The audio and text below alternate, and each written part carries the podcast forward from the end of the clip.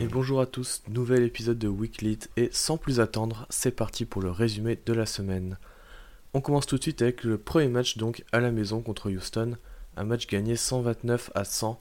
Euh, C'était un festival offensif euh, réalisé par Miami dans ce match où on commence très fort avec un premier carton remporté 46 à 14.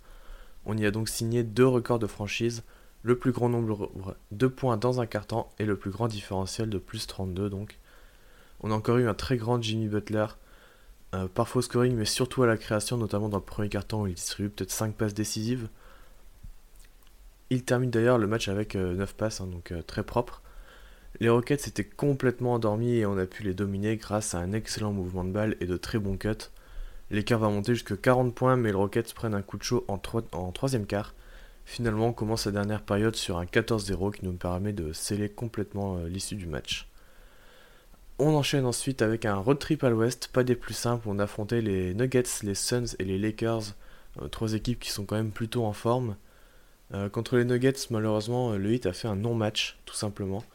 Euh, après avoir tenu un quart-temps, on s'effondre euh, et l'écart euh, monte très rapidement, malgré un Jokic gêné par les fautes.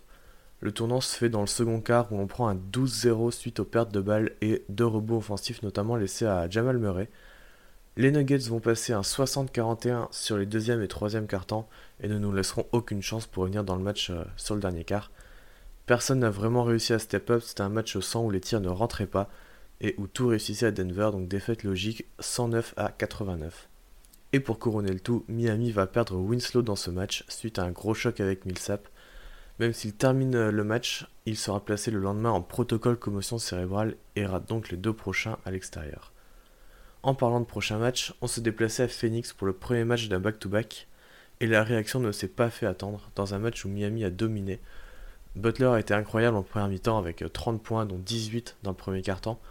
La seconde mi-temps, c'est Dragic qui prend le relais avec, avec 20 points, 10 dans chaque quart-temps. Il finit même le troisième en beauté avec un 3 points au buzzer.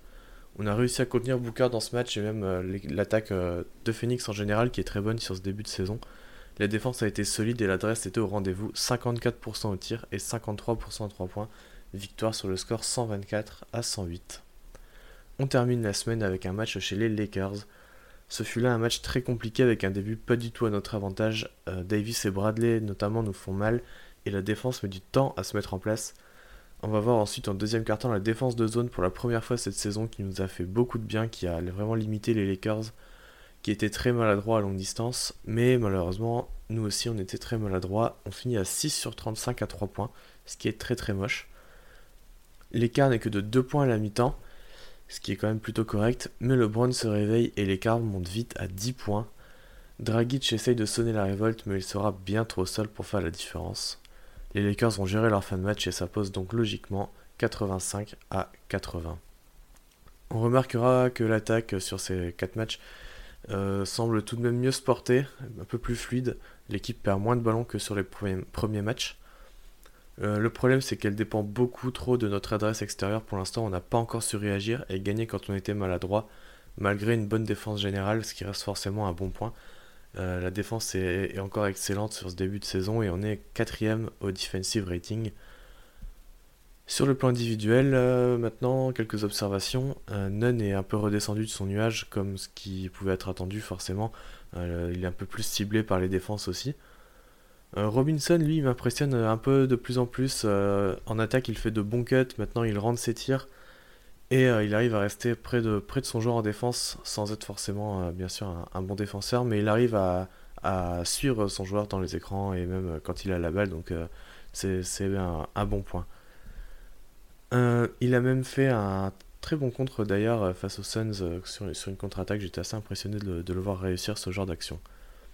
Euh, Winslow de son côté nous manque en attaque encore, euh, surtout quand on a besoin de créer pour les autres. Vraiment, ça s'est ressenti un peu euh, sur plusieurs matchs. Petite nouveauté cette semaine, je, vous ai demandé sur Twitter de poser une question à laquelle je répondrai dans ce podcast. J'en sélectionnerai donc une par semaine, tout simplement. Aujourd'hui, j'ai pris celle de Laborde City. Ne faudrait-il pas rééquilibrer la défense de la seconde unit en switchant Hero dans le 5 à la place de Nunn pour qu'il soit associé à Butler et Winslow? On éviterait un gros temps de jeu pour l'association Dragic, Hero, Olinik, Robinson qui est dégueulasse. Euh, c'est une question très intéressante en effet, ça, a été euh, soulevé par, pas mal de monde. Euh, le backcourt Dragic Hero qui est vraiment pas bon en défense, j'en ai récemment parlé sur Twitter d'ailleurs. Les deux joueurs ont partagé 172 minutes avec un defensive rating de 106. Alors ce qui est pas horrible parce que forcément ils sont, ils sont 5 sur un terrain ils sont associés à de bons défenseurs tout simplement. Et les défenses collectives restent généralement assez bonnes. Mais lorsqu'ils sont tous les deux sur le banc, le defensive rating est de 85 pour la 92 minutes. Mais le plus criant, la stat la plus criante, c'est le net rating, c'est-à-dire l'écart de points sur 100 possessions, qui est de 22 quand ils sont tous les deux sur le banc contre 3 seulement quand ils sont sur le terrain. Alors bien sûr, on est encore sur un échantillon assez faible, mais tout de même assez régulier. Les deux, joueurs passent beaucoup de temps ensemble sur le parquet, ils partagent 19 minutes en moyenne. Euh, pour euh, ce qui est de la line-up de 4, donc avec euh, les deux arrières plus Olinik et Robinson, l'échantillon est encore trop faible, ils ont partagé 53 minutes pour l'instant, ce qui donne 5, minutes, 5 ou 6 minutes par match. Et le defensive rating est de, est de 96, ce qui est quand même plutôt bon. Donc pour l'instant, on peut pas encore trop s'y fier. Euh, voilà, on sait que Spo il met un peu de temps à trouver ses rotations.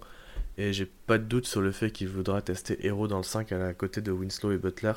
Ce qui nous offrirait un backcourt super explosif en sortie de banc avec euh, Nunn et Dragic. Mais pas forcément meilleur en défense. Un Nunn n'est pas connu pour, euh, sa défense. Il est correct, mais voilà, sans plus. L'attaque serait de, de, ce côté-là plus équilibrée car Hero il peut jouer lui sans ballon là où Nunn en a besoin pour scorer, ce qui ralentit un peu Winslow.